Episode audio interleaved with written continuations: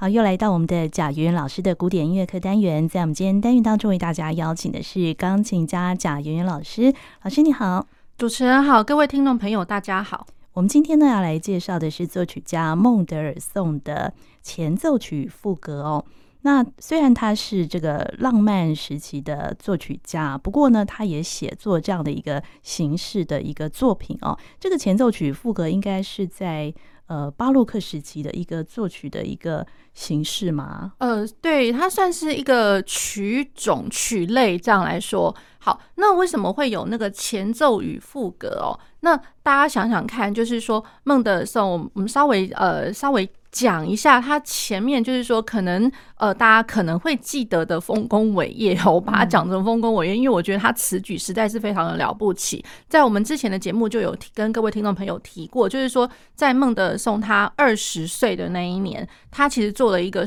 创举，就是说他举办了一个 Bach 的那个音乐会。其实他那个 Bach 音乐会，他是为了就是他觉得。Bach 的东西是这么样子的，呃，就是重要。那为什么好像一一进到他的时代里面，好像大家呃就觉得久而久之就觉得好像把它摆在很边缘？因为在浪漫时期的话，可能大家的。呃，心目中所想望的音乐，其实都是比较是情绪上的抒发，然后所以在曲式上面，或者说甚至在创作上面，其实已经不再讲那么多的副格啊，或者说什么织度的紧密之类的呀。对，那可能讲的比较多是像是技巧般的一些写作方法。对，那可是孟德尔颂他自己会觉得，就是说这是太奇怪了，就是隔了一个世纪这么重伟大的东西，为什么被大家现在忘忘成这个样子？对，那所以他会觉得。就是说不行，我一定要来复兴一下，这样呃，大家对于呃 Bach 的一个一定要重新认知 Bach 的一个重要性。所以他在二十岁那一年，一八二九年，他其实他在莱比锡创呃，就是办了一个音乐会，就是要演出 Bach 的那个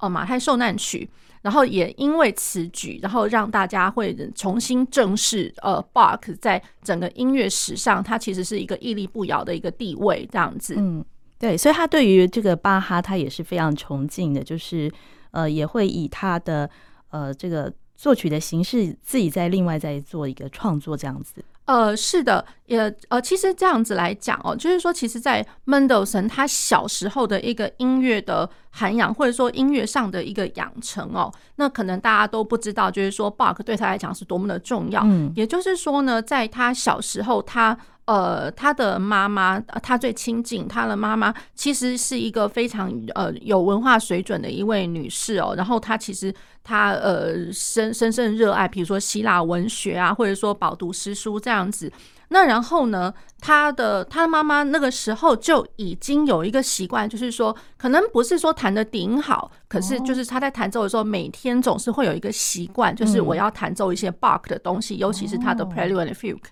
哦，原来如此。对，对，那然后呢，在他的呃姐姐，他他上面他呃，就孟德尔颂他头上他有一个姐姐，就是蛮天才的一个呃一个钢琴家，叫做 Fanny Mendelssohn。嗯，然后其实 Fanny Mendelssohn 他其实在他很小的时候，十三岁的时候就已经可以就是。把 Bach 虽然就是说，因为 Bach 全部的那个 Prelude and Fugue 加起来其实是两大册，其实四十八首。嗯，对。那呃，Fanny Mendelssohn 他当然那个时候是没有办法弹奏全部，可是好歹也弹了至少有没有三分之一以上，他能弹的，而且就是呃，他能弹了之后呢，他是一整组一整组弹给他的爸爸听，就是 Mendelssohn 的爸爸。所以他的爸爸也是音乐家吗？呃，他的爸爸其实是非常就是懂得就是音乐的一一位人士这样子。Oh. 对，也就是说，其实 Mendelssohn 他其实从小的一个涵养，他生长在一个非常具有文化水高水准的一个家庭里面。Oh. 对，那然后呃，正好就是说他们的音乐呃，不管是说开始的启蒙，然后他们的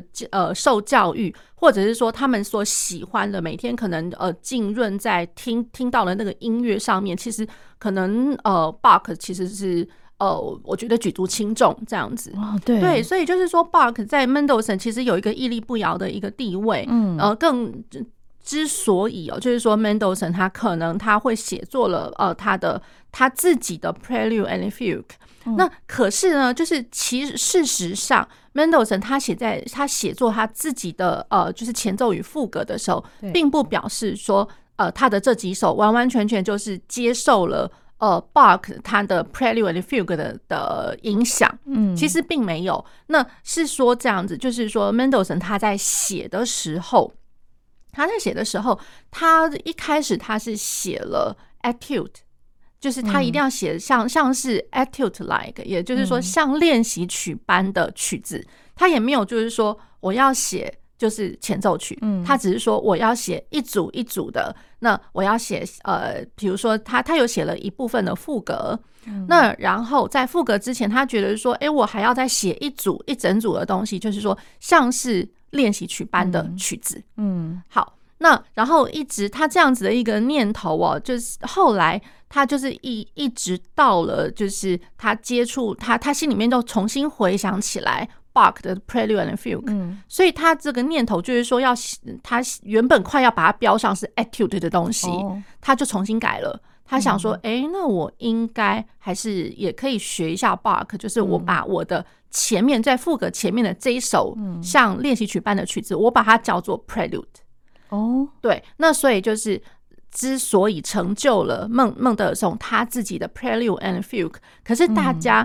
呃，很仔细的可以去看一下哦。就是说，呃，孟德尔颂他在写 Prelude and Fugue 的时候，因为如果说他会是早就有这个念头，我要写 Prelude and Fugue 的话，嗯、那他的写作的年代可能第一首、第二首、第三首就一套一套的嘛，应该都会是同一个年份，而且一定会有一个东西先写。对、嗯、对，那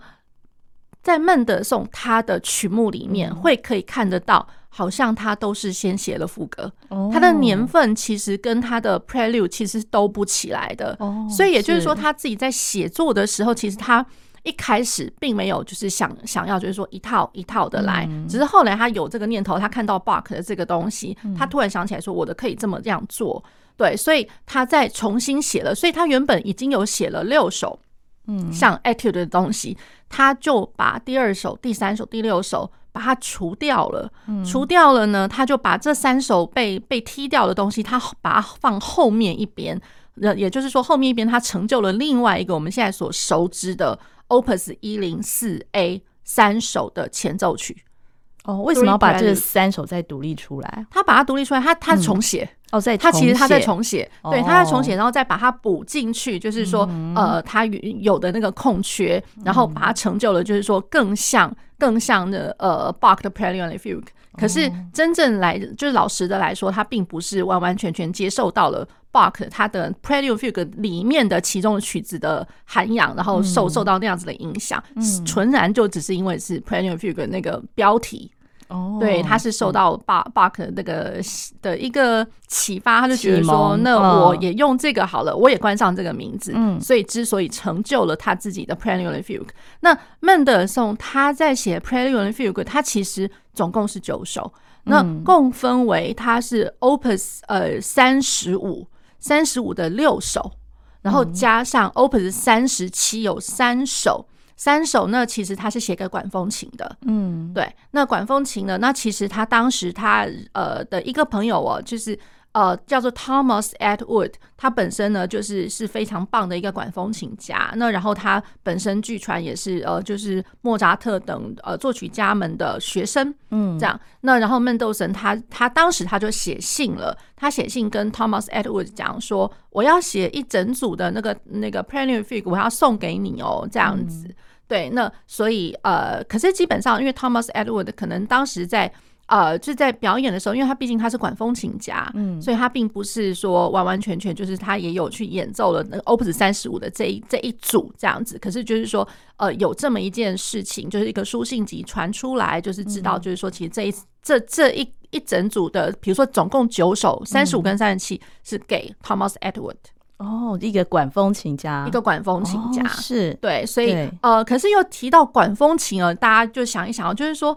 哎、欸，那其实，在浪漫时期，已经到浪漫乐派了管风琴，嗯、大家想一想，因为管风琴的话，一定会想到，比如说 chorale 啊，fugue，就是管风琴演奏的 chorale 和 fugue，、嗯、或者说有那 chorale fantasy 之类的呀。那其实这样子的一个演奏，不管是曲种，或者说演出的形式，然后包括那个乐器本身，嗯、大家想想看，其实也就是在巴洛克时代时期，然后 Bach 的那个时期，其实是蛮兴盛的，所以在在都表示了。孟德尔颂他对于 Bach 的崇敬，那更加上哦，就是说刚刚呃稍微没有提到的哦，大家可能去想想看，一切除了就是除了孟德森呃孟德颂他呃就是说重新演出了圣马呃圣马太的那个呃受难曲，那再加上他其实。呃，他也在他的一八三零年到一八四零年间，就是我们之前的呃节目上也有介绍到，，Mendelssohn 他不是也有去呃英国嘛？去呃苏格兰啊，然后他有去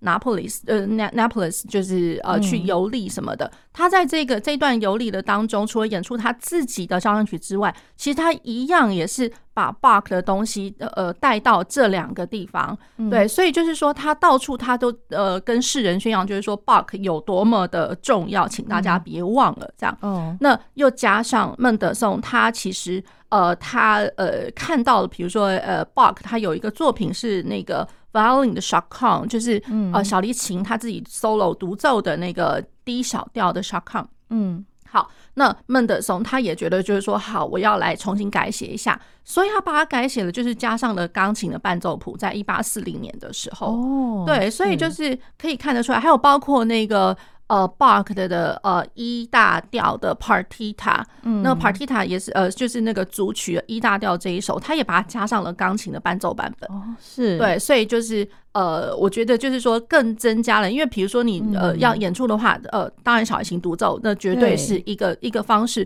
可是你如果再加上了钢琴的伴奏，其实就表示就是说，它这些曲目其实是更可以就有更多次的机会被。呃，被演出，嗯，哦、呃，有更多的上台机会，所以更多人就会看得到 Bark。哎、欸，那他是不是也有钢琴版啊？这个夏康，呃，夏，呃，那个小康，他那个是另外一个的改编，那个不是孟德颂的改编。哦，是，对对对，所以那个又会是另外一回事。嗯、可是基本上就是夏康的夏康舞曲，它的那个节奏，嗯、或者说它呃，因为最最重要就是。呃，第一拍跟第，嗯、呃，因为它是三拍子的东西，哦、第一拍 ding downbeat 就是一个四分音符，然后二三拍加起来它是一个附点节奏，嗯，对，所以也就是说，好像我每一个小节都着重在第二拍，有那么一点点样子，像是、嗯、呃 Sarabande 的舞曲，重重心反而放在第二拍，比较长又比较重这样子，嗯嗯、对，那其实基本上就是钢琴版的，呃。呃，它不是孟德松改写的，可是呢，它呃，它的主题，然后它所要着重的那些精神，其实是都在的。嗯，对对，好，好，这个是一回事。嗯、那然后再过来就是说，孟德松他甚至他也就有成立了一些募款的一个一些机会，嗯、然后就为了就是说他要去建立一个。Bach 的雕像，然后把那个雕像把它放在那个莱比锡，因为其实孟德松他在莱比锡的那个时光，他是非常的风光，而且他呃，就是说在那边的工作什么的，比起他在。呃，比如说德国的其他的地方，呃，就是他后来有到德国的其他城市里面，他那些工作，他其实他是非常喜欢在莱比锡的这段时光，所以他在莱比锡的那个汤马斯大教堂，嗯，呃，他在一八四三年的时候，他也因为就就是说为了要弄那个 Bach 的雕像，所以成立一个捐款的一个一个项目，所以就是把它弄起来，用一个雕像在那个大教堂那边，是对，所以就是。呃，在在哦，都会就是说，呃，就是显示，就是 Bach 在 Mendelssohn 他心目中有多么的重要，真的是非常重要哦。对、呃、对，那我们今天要介绍的是他的。呃，前奏曲副歌就是他的作品三十五，一共有六首。是的，那然后我们在上一集的节目其实有跟听众朋友稍微提过了他的第一首，就是呃他的第一号的 Prelude and Fugue。那所以我们今天呃剩下的时间呢，我们可能就跟听众朋友们陆续来介绍他的二三四五六这样子。嗯，好，那我们就先听他的第二首，是。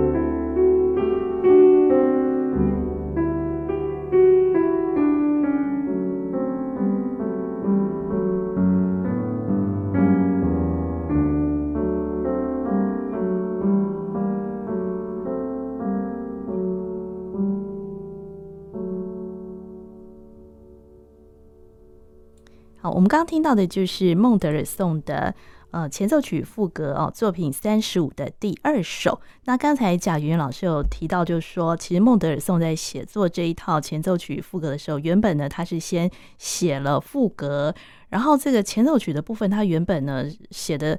他原本是想要以这个练习曲的方式来写，但后来呢，他才把他这个套用了这个前奏曲副歌这样子这样子的一个一个名称曲曲艺嘛，哈。对，那所以这两者之间其实可以没有什么关联，是不是？呃，这样来说，就是比如说像我们听的这个呃 D 大调的这一首，就是它的第二号哦。其实呃，就像我们节目一开始的时候有讲到，就是说他原本写了一整组的时候，其实他的第二、第三、第六其实是有被踢掉的。所以我们现在听到的，就是呃变成一组的这个这一这个版本这个东西的时候，他其实他后来是改写嘛。嗯，那他又在重写的时候，他其实他自己也有意识到，就是说我好像如果是。嗯，就是说这两个毫无关联的话，感觉上我我何必把它弄成一对嘛？嗯，对。那所以他在改写的时候，他其实还是有稍微一点点设计啦，就是说在 Prelude 里面可你可以听得到的那个呃主题的呈呈现，嗯，那。Prelude 里面的主题，其实，在副歌的时候虽然不尽然相同，可是有那么一点点可以预期，就是说，哎，好像我在 Fugue 可以听到差不多、差不多那个样子的东西，嗯，对，所以多多少少稍微一点点关联，所以主题还是要呃，就是相关嘛，这样子，呃，有一点相关，有点相关。哦，那其实如果是说，呃，在呃，如果真的回想起 Bach Bach 他的那些呃前奏与赋格。那它的前奏与副歌的话，就不尽然就是说，哎、欸，我的副歌的主题就是好像就是从前奏曲来的，嗯，那个就不尽然，那它其实是两个截然不同的东西。哦，对。那可是论就是说 Bach 的来讲的话，如果说它的前奏与副歌，其实我觉得各有各的呃特色，也就是说它的各有各的性格啦，所以它的前奏与副歌可能会是一个大的对比。哦，对，那可能可能是大的对比。那然后呢，因为 Bach 它全部。呃，它的二四个大小调，也就是说它是半音半音极进的这样子的运行，嗯，所以你可以想得到它的第一首是 C 大调，它第二首是 C 小调，然后再来升 C 大调、升 C 小调之类的。好，那呃，它是照这样子的运行，所以它在写作不同的呃 Prelude and Fugue 的时候，其实调性是一个，我觉得是一个因素，也就是说。成就了某种，就是你听到什么调，它好像会是什么样的性格，嗯、然后再建构在 Bach 他自己写的 Prelude 的时候，或 Prelude and Fugue，你会听得到那个调性，然后对于 Bach 他想的那个调性的个性是什么？哦，对，那可是，在孟德松他在写的时候，他倒没有管到那么多。嗯，他没有管那个调性的问题，这样。对对，所以因为他也不过他，因为孟德松他并没有写到二十四首嘛，对。对，那所以他也就只有挑了其中的几个调性来写，这样子有三个升记号的调，有三个降记号的调。对，那可是论调性的性格，在 Mendelssohn 他的这些作品里面，倒不是那么的鲜明。嗯，对。可是我觉得 Mendelssohn 他仍然有呃创造了一些，就是说 Prelude and Fugue，他有个别不同的性格。嗯。那可是他在那个主题上面的一些关联，倒是一点点有的。嗯，对。那然后孟德松他其实哦，他在 Prelude and Fugue 各自都标上了速度术语。嗯，对，那我会觉得这个是你在 Baroque 时代来讲的话是根本看不到的，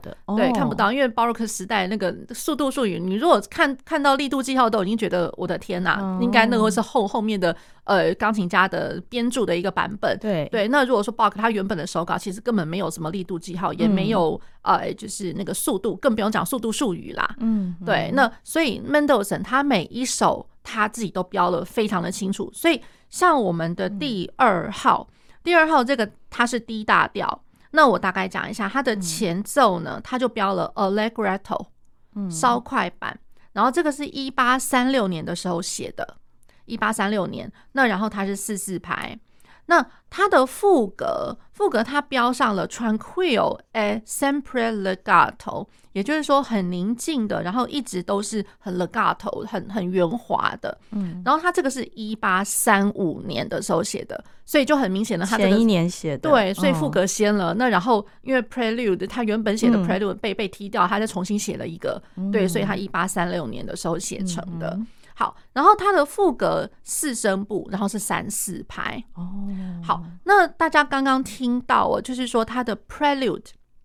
他的 prelude 其实。四四拍，然后会想说，哦，四四拍那可能就四四方方、正正方方的，然后不会太快。然后可是呢，它就会标的是 Allegretto。好，那在谱面上，如果大家有机会可以去看得到那个谱面哦，就会发现，天哪，怎么就是一路滚动？它不至于太快啦，就是流动，非常流动的十六分音符在某个声部里面窜过来又窜过去。那然后剩下的地方呢，就会听得到，好像有一个 Bach chorale 的那种那种，好像是好像是巴哈圣咏的那个旋律主题。嗯、对，当然圣咏有非常非常多啦，那只是说听起来它的、嗯、它的呃风格上面，那听起来就觉得第一个感觉就是呃，it's Bach chorale、嗯。对，在最上面 soprano 那个声部。好，那只是说呢，Bach chorale 如果说它本身是 Bach chorale 的话，嗯，可能听不了那么多流动的东西。对对对，对，那可能听到比较多都是块状的和声，然后大家一起齐奏，然后进行到下一个和声这样。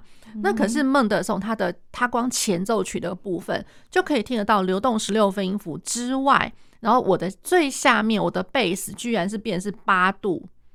八度连续的八度，然后就是轻轻的跳跳的八度。然后就从头到尾，嗯，所以这个就是圣咏嘛，这个呃，其实他我觉得他的上面他他写作的那个风格，哦，他心里面想的应该是 Bach 圣咏没有错，哦。那然后他上面运用的那个 soprano 的那个主题，哦，旋律主题，哦，听起来也都觉得他是圣咏，哦。那只是说他下面他的。呃，所谓的伴奏的方式，嗯、对它搭配的会是这样子，比如说有一个声部是流动的，嗯、然后然后另外最下面那个底部的声部，它是一路跑动，也不能说跑啦，因为它其实没有太快，嗯、就是跳跳跳的八度，就从头到尾，哦、对，所以呃多多少少听起来就会觉得好像大家可以去这样想好了，就是好像有人在演奏管风琴的作品，哦，那。呃，管风琴作品当然就是说，可能我上面好几个声部，比如说就是手可以去去 manage，可能就是很很多，就是至少四个声部之类的。嗯、那我可能会听得到流动的东西。嗯、那可是我的脚在踩的时候，我脚光踩一个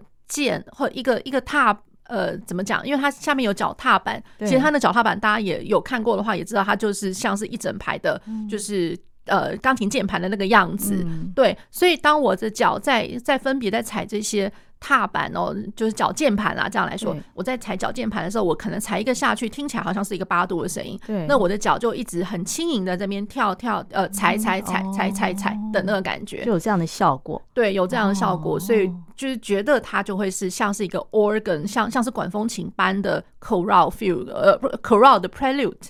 嗯，对。但是他他这个作品不是本来就是写给管风琴加演奏的吗？呃，没有，他这个其实是写给键呃钢琴 keyboard，哦。对，他这个是因为 Opus 三十五，那 Opus 三十七的那个才会哦，那个才是那个才是给管风琴的。对，只是说他在呃键盘的这这这一组六个来里面来讲的话，的确有那么几首听起来就是你听起来都会觉得哎有管风琴的味道在。对，所以我觉得这个是蛮蛮特别的。对对。好，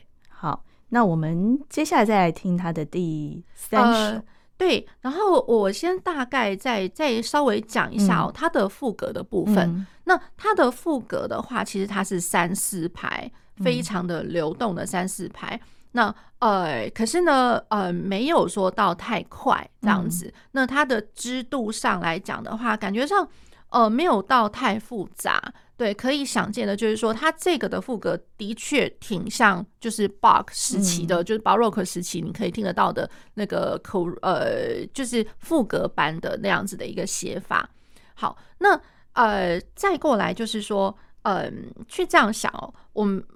如果说你比较它的第一大调，然后跟 Bach 它的呃 Prelude and Fugue 的那个第一大调，不管是第一册或第二册，好，那。Bach 他那个时候，他他写的不管是第一册或者是第二册的 D 大调哦，就是要不就是比较像是他的，我记得他有一个是 Prelude，就是嗯比较像是 Etude，哒滴哒哒哒滴哒哒哒哒哒当这一首，嗯，好，然后他后面是有一个哒哒哒滴哒滴滴哒当，这个就一样，就是他毕竟他不是三拍子，对，可是听起来就是不太相仿哦。那然后呢，另外一个就是比较像是。呃，庆典乐班的滴哒哒哒滴哒滴哒滴哒当当哒哒哒哒当这样子，好，然后那个反而就是比较呃活跃的、活跳跳的一个一个副拍子的一个作品哦。对，那所以我觉得就是说，孟德森，你真的如果说你要去比较两者的低大调的话，其实还真的不太一样。嗯，对，所以我觉得这个是蛮妙的一个部分。所以可以由此可见，就是说孟孟德松他在写的时候，他其实并不是全然就是从 Bach 呃，他那个时候的那个曲子来呃受到启发，嗯，对，所以他自己的那个 D 大调副歌的感觉应该是怎么样？嗯，呃，其实我觉得都还是蛮像 Chorale Fugue，蛮像他的第一，就如同我刚刚一开始有在讲，就是说他的 Prelude，就是 D 大调的那个前奏曲的时候，你会觉得就是说，哎，有点像是 organ 在演奏的那个 Chorale Fugue，呃，Chorale 的那个呃 Prelude，就是像巴哈圣咏般的。前奏曲跟巴哈圣咏般的呃赋格，对，所以他的精神上面这两者两者还还蛮像的，嗯，对。那它的速度上面也没有说有呃，就是说它有不同的标示，可是整体听起来的氛围就是呃，这两者没有分离太大，这样。好，这是第二首哈 D 大调，那我们接下来再听他的第三首。是的，他的第三首。它的第三首，呃，大家听听看，它是 B 小调的 Prelude and Fugue。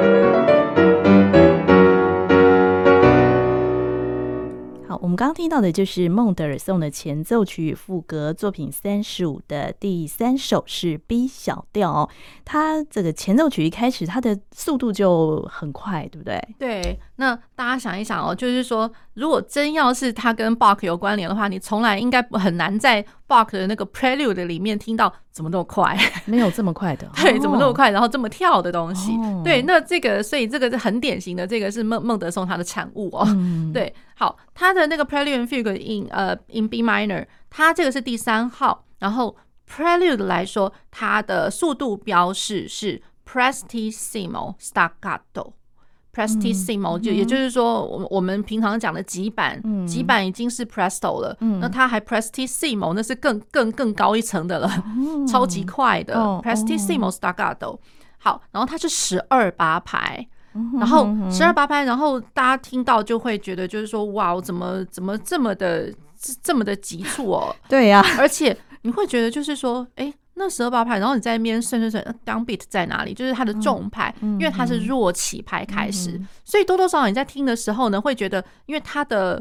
呃怎么讲？如果十二八拍的话，我们可能把它分成四大拍来说好了，比较好算。那四大拍，那可是它的主旋律哦，并不是乖乖的，就是说每一拍都有。嗯所以你会听到一个，你知道它是长句子，可是呢，它中间也碎碎的。就是滴滴答答答答答滴答滴，嗯哒哒哒哒哒，嗯哒哒哒哒哒，就你会一直听到，哎，怎么还有那种八分休止符的东西？所以它有点碎碎的，嗯，那碎碎的，然后再过来，就是因为这样子的一个碎法，那会觉得啊啊，那它的重拍到底在哪儿啊？这样对，所以会有那么一点点小小的错错落错乱的那种感觉。那我觉得这个在浪漫时期来讲的话，常常会有这样子的感觉，你会觉得，哎，那个好像重拍听起来。似乎好像不是在主音，似乎不是在主和弦上面，也不是在主和弦的根音的位置上面。嗯，对。好，那然后更何况那个 Prestissimo 那个那个完全就是门门德尔松他的产物哦。你可以听到那个快速的东西在他的，比如说他的 Scherzo 里面。嗯。那就是他的诙谐曲里面，或者说你可以听得到他的那个 Capriccio 里里面也是会有好几个，就是哇，怎么那么快？然后就像我们前面节目有讲过，就是我一气呵成，从头到尾都必须这样，就是好像不费吹灰之力就把它弹完。嗯，可是真的要超熟的。这应该是应该是很年轻的时候，他喜欢写这么快的速度吗？呃，其实我会觉得。不见得是因为他年轻哎，就是我觉得这是他的政治他的，风格就对了。对对，那其实因为他其实也没活几年啦，说实在，对，没活几年，那感觉上好像 是 对啊，青年壮年的时候好像都都写这个样子的东西。对，所以我觉得这个是蛮有意思的。然后在他谱面上面哦，很明显可以看得到我的弱起拍是 piano，然后可是他会刻意在。他认为他就是呃，为了是要标记，就是说这个是才是我的重拍，所以在重牌上面，他真的给你标上了 sforzando 图强记号。对，然后再过来，在他的那个第三句开始哦，就会看得到 sforzando forte，然后每个小节都 sforzando，每一个小节都 sforzando。哦，所以你会觉得就是说，哇，这其实如果说这个东西长在巴洛克，从来不可能发生的事情啊，不会有这种那个做就是标记的方方法。对，所以就是就是很典型的那个门德尔松他的产物哦。嗯，好，那然后再来就是说，你真的要演奏这样的话，你必须要有一个嗯，就是你的技术一定要两两三把刷子，超强的技术。对，对，然后要不然第一个你不够熟，或者说你有两只手听起来就是光单一声部已经稍微有点乱了，更何况我是两个声部，左手右手全部都是在给你跳跳跳。对，那跳的话，那其实听听起来就是觉得双手对不在一起，或者说我的左手稍微顿顿了一点的话，稍微慢，或者说稍微不利落，那怎么样都会都会害死右手听起来的感觉。嗯，对，所以我觉得这个是蛮有意思。然后它的前奏曲哦，它其实它呃，大家会听得到，怎么那么长呀？这样，对，怎么那么长？那它有那么一点点，就是我觉得反而是有点像哦，比如说像。Bach 他在写一些呃键盘的组曲的时候，键盘组曲，比如说他的英国组曲或者是 Partita，如果是有写那个 Prelude 的这一段的话，那个 Prelude 还真的颇长的，所以就是分了好几段。哦，对，因为如果说像 Bach 他是他自己的 Prelude and Fugue 里面的 Prelude 的话，它里面的那个 Prelude，它顶多可能就是顶多啦，就是呃两段题，或者是说你会听得到好像。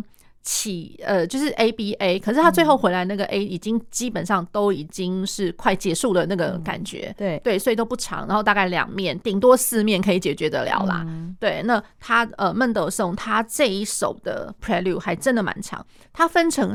三段，其实它每一段的那个间隔其实很好玩哦，大家只要听到就是一个很急促的往上升的，往上一直不停呃不停哒哒哒哒哒哒当，然后它就停停在那边了。停在那边，然后就是有一个有休止符，然后加上有 fermata，而且它停滞之前的那一串的和声，嗯，都是在减七和弦，嗯、所以你一听到哒哒哒哒哒哒哒哒哒。然后结束了，哎，第一段没了，然后再过来他就开始，然后然后就是铺成了一阵子，然后第二段的结束，怎么又是另外一个减七和弦？然后最后第三段再开始的时候，你就知道，哎，其实听起来怎么听都觉得它已经是尾声了，它是扣打，然后扣打它就真的就是呃哒哒哒哒哒哒哒哒哒哒哒哒哒哒，然后无疾而终。对，所以我觉得这个它的 Prelude 是很好玩的哦，对，有点 Scherzo-like。它的前奏曲好像有分了三段嘛，刚刚看。对，分成了三段。嗯、对，对那然后它的那个副歌哦，它的呃速度术语是 Allegro con brio，就是很有力的、嗯、很有精神、很有力的快板。嗯、那大家就会听得到当当当当滴哒哒哒哒当哒哒哒哒哒当。所以大家去这样想哦，就是说，哎，我的我的那个怎么讲主题上面。那刚刚不是讲说，好像我的前奏跟副歌稍微有一点点小关联，精神上或者什么，或者说它主题有点点像。对。那在这个里面的话，我觉得是在精神上，也就是说，大家记得我们刚刚讲的，这是它的 B 小调的前奏，嗯，这有一点点，就是我一整句，可是听起来碎碎的。对。那我的副歌也是一样碎碎的啊，当当当当，马上休止符了，嗯，滴答答答答答，嗯，哒哒哒滴答当，嗯，哒哒哒哒哒哒哒哒哒哒哒。哎，欸、真的有一点点像哈。对，就是精神上面它其实是碎碎的，不是那么你知道它是一整一整个句子，可是这个句子细分了好几好几个小段。嗯，嗯，但他们主题有像吗？主题的话，我觉得没有像，没有，哦、没有像。嗯、那其实我觉得很有意思的就是说它的呃副歌哦，我就是细看了一下它这六首的副歌，嗯、应该呃不为过，其实就是都是四个声部。那比如说，如果我们知道的 Bach 的 Prelude and Fugue，它的 Fugue 至少你可以，你可能可能听得到有二声部的，有三声部，有四声部，也有六声部的。对，那所以就是说，这个我觉得是也是另外一种不同哦。就是说，孟德呃孟德尔颂他在写的这个副歌，其实基本上都是四个声部啦。哦，对，所以我觉得这个是蛮有意思的。那呃，要讲很有力的哦，也就是说，他的十六分音符。倒不像呃我们所熟悉的孟孟德尔颂式的快速的音群的那种十六分音稀里呼噜这样子。嗯、那他这边的副歌里面的十六分音符，我都觉得有那么一点，就是因为它是十六分音符加上的附点节奏，嗯、所以怎么听都觉得它很铿锵。哒哒哒哒哒哒哒哒哒，很铿锵的那种，不是流动的那一种。哦，是呀，所以我觉得这个是很不一样的一个点哦。那然后他的写作的年代，呃，我也稍微讲一下，他的副歌是一八三二年写的，就是很早哦，一八三二年。因为其实呃，孟德尔颂他在。呃，完成他他在写作这一这一串这这一这一组作品的时候呢，其实大概耗时他有从一八三二一一路到一八三七左右，嗯，对，那所以他这个副歌是很早就写写成了一八三二年，嗯，可是他前面的前奏曲是一八三七年的时候呢，嗯，对，是一八三七年的时候才才又在写的，所以这个是蛮有意思的，所以他那个是重新写的嘛，补上去的，对，也是重新在写的第三首，哦、是。嗯，对，那可是论长动性哦，我觉得真的就是前奏副歌都很长动，对，而且精神上某一些关联性，对，这样子。好，嗯、那这是我们为大家介绍孟德尔颂的前奏曲副歌作品三十五。